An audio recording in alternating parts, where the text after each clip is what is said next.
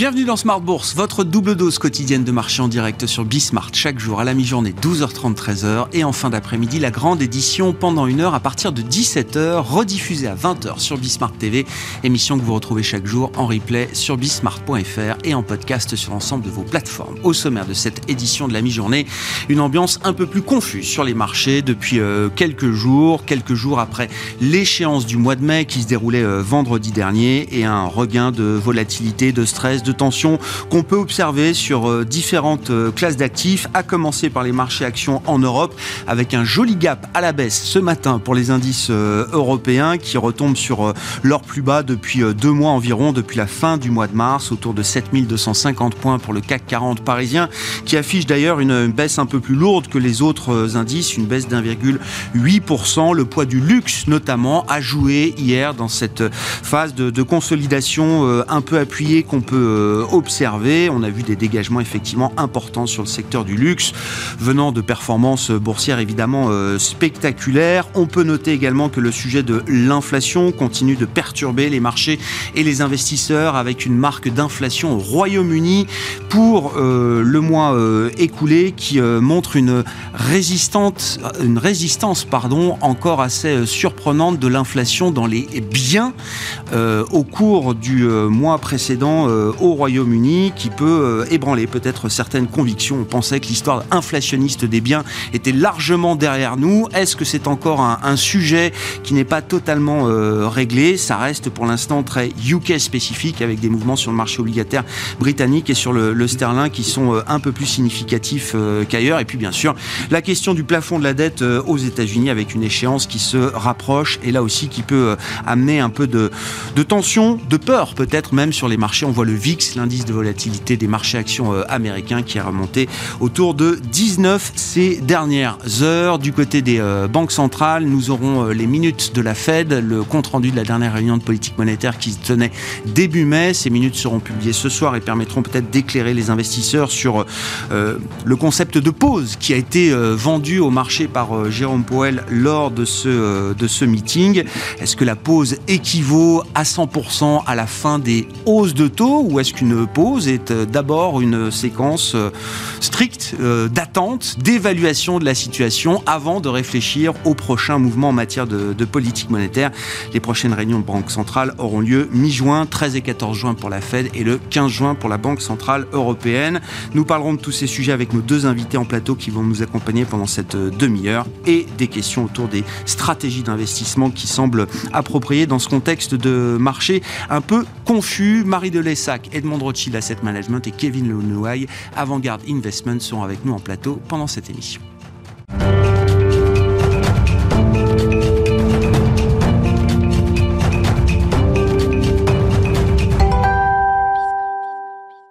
Commençons effectivement par une, évaluation un peu globale de la situation de marché en cette fin de mois de mai. Marie Delessac est avec nous, je le disais en plateau, gérante allocataire chez Edmond Rothschild Asset Management. Bonjour et bienvenue Marie. Bonjour Grégoire. Merci beaucoup d'être avec nous. On, pourra parler spécifiquement effectivement de ce, ce petit retour de stress qu'on observe depuis quelques heures, depuis deux jours maintenant sur euh, les marchés. Mais reprenons peut-être la séquence depuis la dernière réunion de la Réserve fédérale américaine euh, début mai.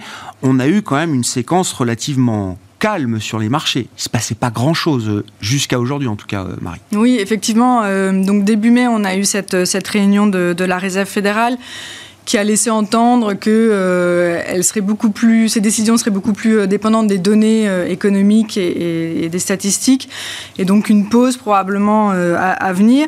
On a eu la séquence des résultats d'entreprise qui finalement était bien meilleure qu'attendu, et donc là aussi ça a amené un peu de plus de sérénité sur sur les marchés, pas forcément une forte progression parce que les marchés avaient déjà beaucoup progressé auparavant.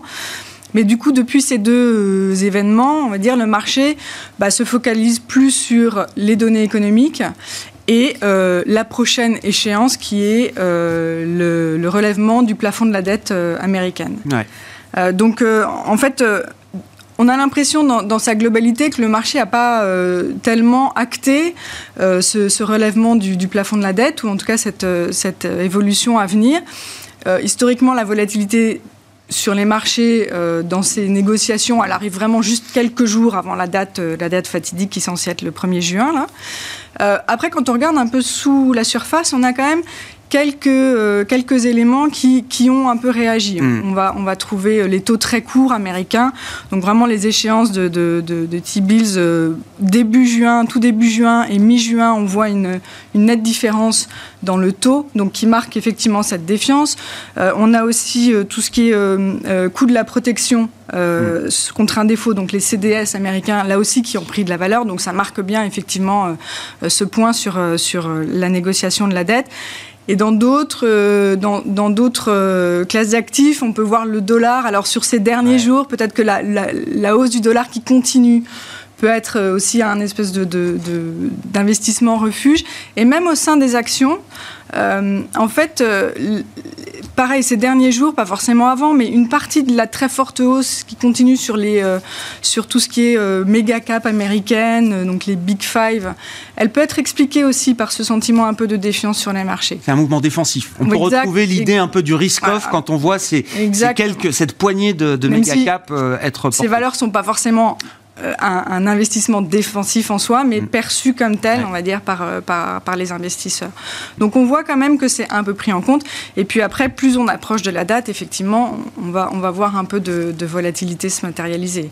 Mm. Euh, bah, sur l'évolution des négociations, hier, la réunion euh, s'est terminée euh, sans, décision et, même sans, euh, sans prochaine réunion prévue. Donc c'est aussi ça qui a, qui a fait un peu baisser les marchés américains hier soir. Bon, ça laisse, ça laisse un peu de, doute sur, sur l'issue. Oui, alors évidemment, il y a toujours un petit doute même si euh, on commence à avoir l'habitude de ce genre de, folklore, de drama, et on ne sera pas étonné que le, drame ou le folklore se joue jusqu'au bout, peut-être, euh, entre la Maison Blanche et euh, le Congrès républicain démocrate, etc. Alors on peut toujours passer du temps à réfléchir au what if scénario, et si le Trésor américain ne n'honorait pas ses factures à partir du 1er juin, du 2 juin, du 8 juin, etc. Il y a aussi l'idée que centrale quand même que ce plafond de la dette sera un moment relever, ce qui ne sera pas sans impact d'ailleurs sur les marchés, euh, Marie. Et c'est bien ça qu'il faut avoir en tête. C'est que du point de vue du Trésor américain, de Janet Yellen, le plafond, il a déjà été atteint depuis plusieurs mois, depuis le mois de janvier. Et depuis ce moment-là, le Trésor américain agit sous contrainte obligé de tirer sur son compte courant, euh, pour dire les choses un peu euh, trivialement. Et donc, il faut s'attendre à ce que le Trésor américain soit obligé à un moment de reconstituer ces réserves courantes une fois que le plafond aura été relevé. Effectivement, depuis, depuis euh, mi-janvier, en fait, euh, bah, le, gouvernement a mis en place des mesures exceptionnelles pour pouvoir honorer ces, paiements. Euh, et, c'est en fait la, date du 1er juin donnée par euh, Madame Yellen, c'est, euh, c'est on arrive au bout de ces mesures exceptionnelles. Elles ne peuvent plus, on peut plus compter sur ces mesures exceptionnelles pour pour, honorer les, les, paiements. Alors il y a aussi cette date qui est remise en cause, hein, donc là aussi probablement un peu de volatilité qui peut qui peut continuer. donc si, si, on se met après, parce hmm. que oui. c'est vrai, personne n'anticipe, enfin, les, risques d'un défaut hmm. américain sont très très faibles. Euh, alors, en plus d'un défaut de crédit euh, quasiment zéro, parce que même si elle peut plus honorer ses paiements, elle, honorera ses paiements d'intérêt euh, et décalera d'autres paiements. mais mais si on se met après, en disant au final on va arriver à trouver un accord, à ce moment-là, il va falloir que euh, euh, le Trésor reconstitue ses, liquidités, eh effectivement sur lesquelles elle a tiré pendant, pendant ces, presque six mois, euh, qui sont proches, proches de, zéro. et donc ça, ça va bah, drainer de la liquidité sur les marchés. Et on sait que les, marchés financiers, l'évolution des marchés financiers est aussi beaucoup liée à, cette, à cet apport ou ce retrait de, de liquidité. on l'a vu bah, sur les dernières années avec un apport constant de liquidité. On l'a connu euh, fin 2018 avec au contraire un retrait de liquidité. On avait vu cette baisse des marchés fin 2018 un peu importante. Là, euh, pour nous, c'est un risque euh, pour le mois de juin et après, parce qu'on va avoir cette reconstitution des liquidités du Trésor, donc aux États-Unis qui va drainer la liquidité. En même temps, on a le quantitative tightening de la Fed qui est toujours en cours. Mmh. Et de l'autre côté de l'Atlantique, en zone euro, on a la BCE qui va aussi retirer les TLTRO, et là aussi c'est un gros montant. Les banques vont rembourser toutes les liquidités à, taux très préférentiels qu'elles ont pu obtenir ces dernières années. Donc là, on parle de plusieurs centaines de milliards peut-être de repaiement attendu fin juin. Tout à fait. On avait déjà eu une première étape en fin d'année dernière, et donc là, la, la seconde étape est prévue au mois de juin. Et donc en fait, on va avoir en même temps plusieurs sources de retrait de, liquidités.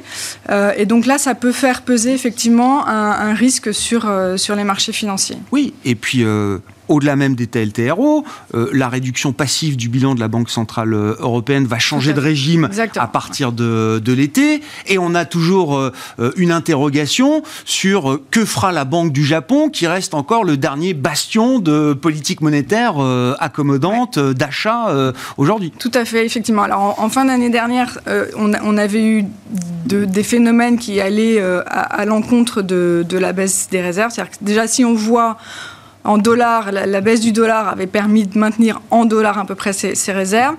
Et on avait la Chine et le Japon qui, elles, injectaient des liquidités, et notamment le Japon euh, pour euh, tenir euh, ses, taux d'intérêt. là, elle a probablement moins besoin de le faire.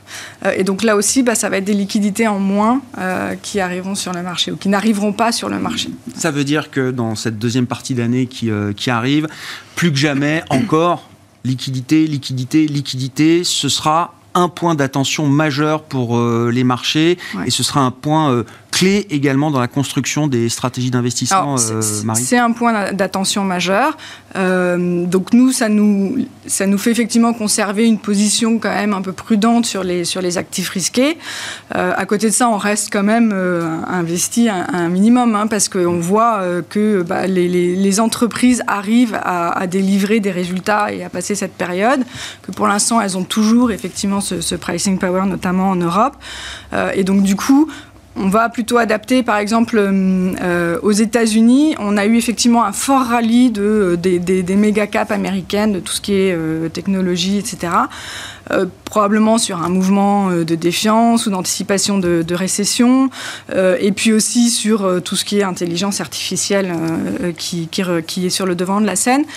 Euh, mais là, pour le coup, on pense qu'on est allé un peu loin. Et surtout, sur les, sur les derniers jours, en fait, on a vu un écart se creuser entre l'évolution des taux et l'évolution de ces valeurs, qui normalement est assez euh, liée.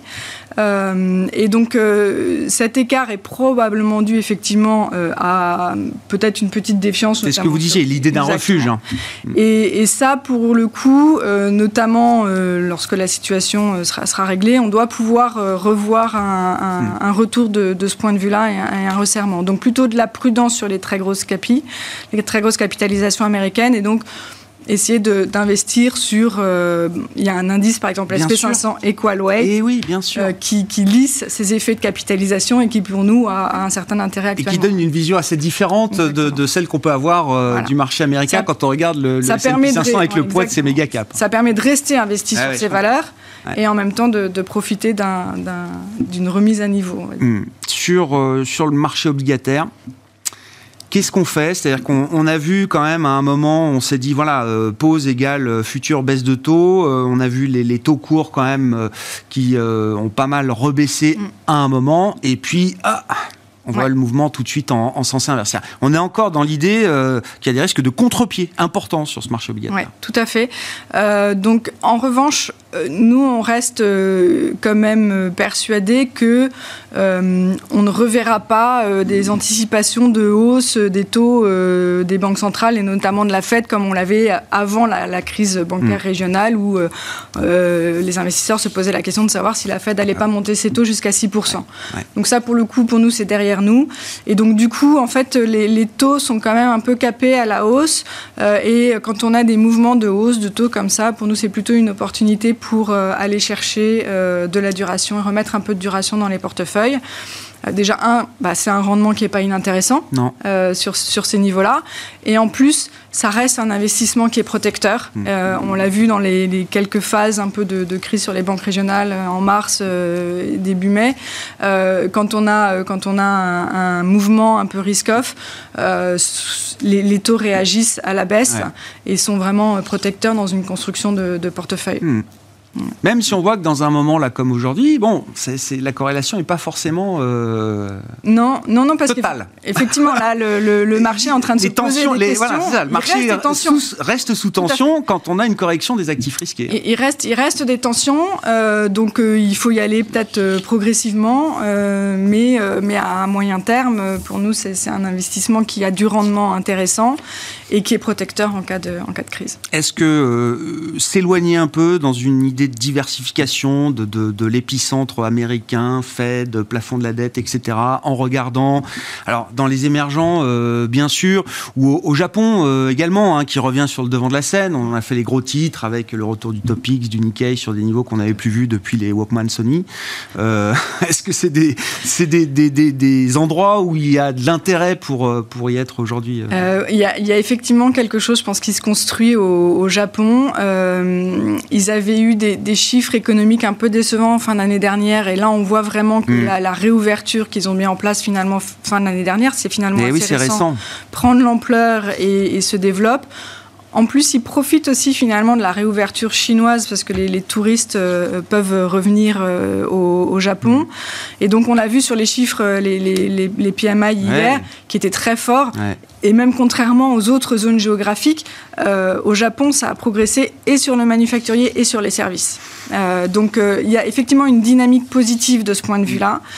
Euh, il y a une réforme du, marché, du, marché boursier, japonais, le Tokyo Stock Exchange, qui pousse les entreprises à faire un peu plus de retour à l'actionnaire et qui a pour but de faire monter la valorisation des entreprises mm. japonaises parce qu'effectivement elles sont moins valorisées que sur les autres marchés, que soit et surtout qu'aux États-Unis. Donc ils pensent qu'il y a un potentiel pour redonner de l'attrait à ce marché. Euh, et donc il y a quelque chose qui se construit à très court terme, vu la hausse qu'on a eue euh, ces, deux semaines. Euh, on pourrait profiter d'un retour bien pour sûr. investir. Mais c'est pas juste tactique. Il y, a, quelque chose qui se construit. Il y a quelque chose qui se construit. En revanche, avec une croissance qui tient vraiment, une inflation qui est forte, on va avoir le retour. Ah sur le devant de la scène de cette discussion sur, euh, sur le yield curve control euh, et, la Banque du Japon. Et là, on aura probablement, ça va. Je, pense que ce qui les a retenus, c'est peut-être que la croissance avait du mal à redémarrer. Là, si on a l'inflation et la croissance, ils vont avoir plus de marge de manœuvre pour, euh, pour agir là-dessus. Donc peut-être plutôt. on a eu une petite sous-performance de la value au Japon avec les autres marchés là, ces derniers temps. Donc peut-être plutôt value japonaise, donc plutôt Topix que Nikkei si on veut rentrer dans les mhm. indices. Euh, et, donc voilà, mais, ça, mais et, sur, et sur un retour de marché. Merci beaucoup euh, Marie. Merci pour votre, votre éclairage sur la situation du moment sur les marchés. Marie de Lessac, gérante allocataire chez Edmond Rothschild Asset Management.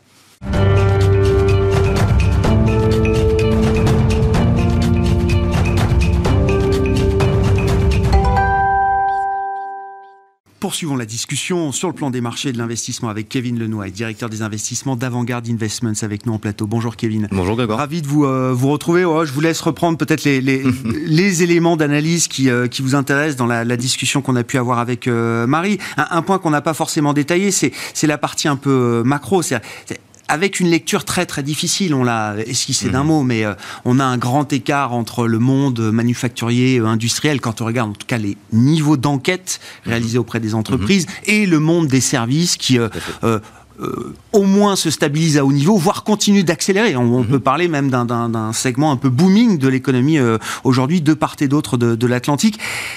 Ce qui fait que sur les marchés, ben, un investisseur qui a envie d'être bearish, euh, il va trouver des éléments pour l'être. Absolument. Un investisseur qui a envie de rester constructif, il trouvera également des arguments solides en face pour continuer de l'être. Situation euh, euh, particulière quand même. Très particulière, un excellent résumé a priori en effet, et je m'entends tout à fait sur ce qui a été dit avant. Euh, il est clair qu'on est aujourd'hui dans une phase qui est quand même, si on doit tirer un premier bilan de ces premiers mois, ça reste quand même assez euphorique de ce qui s'est passé. Mais vous avez raison de tirer un point, c'est que même aujourd'hui, avec le brouillard que l'on a vis-à-vis -vis de la dette et ce qui a été dit, on a des marchés qui restent quand même relativement scotchés sur de beaux niveaux. Le marché achète en effet deux hypothèses, à mon avis. Le premier, c'est évidemment sur la croissance, vous évoquez la macro, plutôt des anticipations de bonne tenue, si ce n'est de légère accélération européenne depuis le début de l'année, on avait eu l'occasion d'en parler, et même aux États-Unis de, de soft landing, d'atterrissage en douceur. Pourquoi pas? Là-dessus, on peut éventuellement s'entendre, même si sur l'aspect américain, on a plutôt un biais récessif nous concernant. On peut y revenir. Le deuxième point, et c'est celui qui me semble pour le coup paradoxal, qui ne nous fait pas fuir du marché, mais qui nous fait être prudent, c'est sur les taux, évidemment. On en a évidemment beaucoup parlé. Globalement, aujourd'hui, la pause des, taux, notamment de la Fed, nous semble être un bon scénario aujourd'hui. On entend relativement ça. Par contre, la pause de taux ne veut pas dire, n'est pas absolument pas un prélude à la baisse. Or, aujourd'hui, on a la sensation, quand on regarde non seulement les dots, mais aussi malgré tous les différents scénarios qui nous sont proposés, que le marché achète encore une baisse de taux. Hmm. Et ça, c'est même plus que paradoxal. C'est quasiment dystopique puisque ça fonctionne pas avec euh, le, premier point, la première hypothèse non récessive. Aujourd'hui, sur ces niveaux d'inflation, comme vous le dites, sur ces niveaux d'activité, on a du mal à imaginer aujourd'hui que la Banque centrale ait une velléité, mais même un intérêt à rabaisser les taux. Hmm. Et donc, de ce point de vue-là, il y a quelque chose, encore une fois, qui est... Euh, euh, j'enlève dystopique, mais en tout cas paradoxal. oui, votre idée, c'est que le, ralentissement de l'économie américaine ok, mhm. mais très progressif, très graduel, en tout cas un, ralentissement qui ne serait pas suffisant et suffisamment rapide mhm. pour être cohérent avec euh, des baisses de taux peut-être euh, dès l'automne du point de vue de la Réserve fédérale américaine. Non, parce que la vue que je vous donne, c'est plutôt celle du marché. D'accord. Euh, aujourd'hui, nous concernant, on va. En fait, j'ai quasiment la sensation qu'il faut écouter soit le fixed income, mais c'est relativement classique, très pessimiste mm. historiquement, ou l'equity, comme d'habitude, très optimiste. Mm. Je dois avouer que globalement, nous on penche aujourd'hui beaucoup plus du côté du fixed income, dans le sens où globalement, on achète encore une fois cet environnement récessif mm. américain. Environnement récessif ne veut pas dire environnement critique, on le dit assez régulièrement. Ça peut être une récession type 2001, avant évidemment World Trade Center qui est relativement soft et qui permet simplement justement un, recadrage des taux, notamment mm. une repentification, ce qu'on a pu aujourd'hui. Ouais. On a vu à un moment un début de mouvement de repentification qui a été tout de suite euh, stoppé avec le 2 ans qui est revenu à 4,40 euh, hier, effectivement, un 10 ans autour de, mm-hmm. de 3,75. Euh, Qu'est-ce qui vous fait pencher à ce stade sur le plan macro pour euh, un biais récessif, comme vous le dites, euh, côté américain, euh, horizon fin d'année peut-être Horizon fin d'année, absolument. globalement, aujourd'hui, on sent des niveaux de, assez euphoriques, vous l'avez spécifié. Et aujourd'hui, quand on regarde finalement les pôles, on voit très bien en effet que les pôles de production sont en excellente santé. Et encore une fois, on ne peut que se féliciter de voir cela. On voit les résultats et on voit les anticipations. Mm.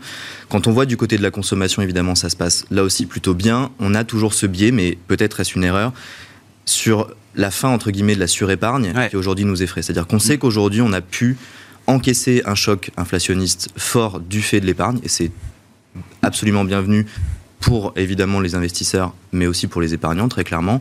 On se demande jusqu'à quel niveau, justement, on va avoir cette fin, de, cette fin entre guillemets, de, de surplus, entre guillemets, d'optimisme possible. Hmm.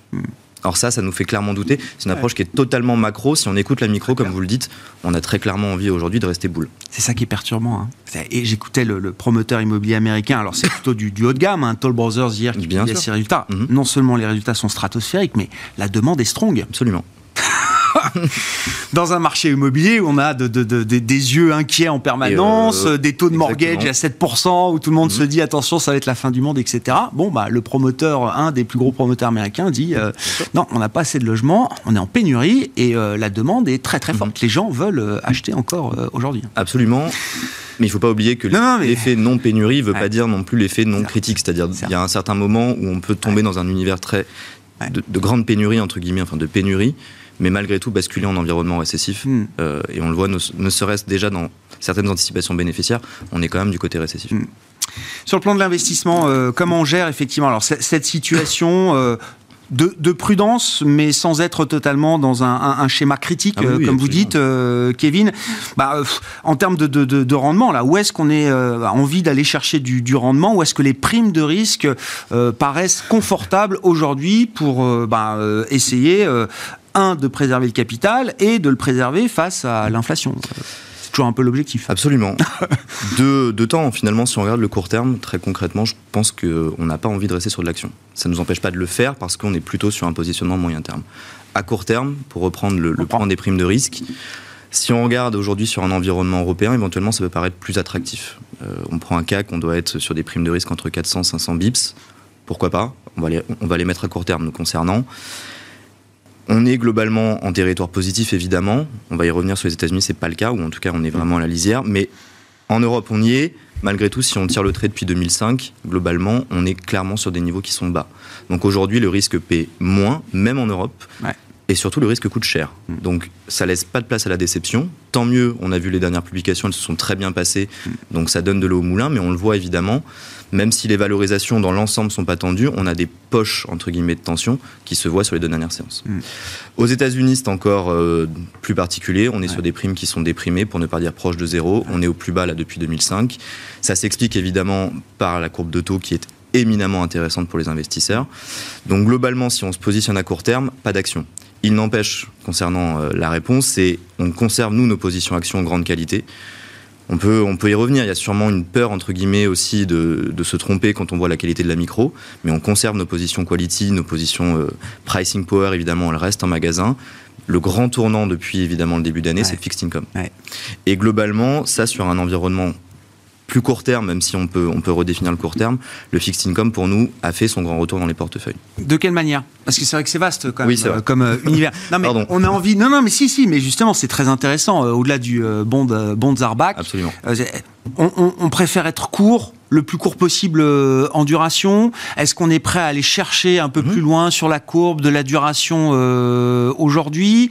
Est-ce qu'on préfère de la dette euh, publique ou est-ce qu'on préfère de la dette d'entreprise Et si oui, de quelle catégorie? Comment on peut euh, euh, affiner un petit peu justement cette euh, stratégie sur le fixe Ça faire exception d'habitude, je vais vous répondre un peu de tout, tout dépend où on va. Ouais, Voilà. ouais. Euh, on a du commencé. de l'horizon.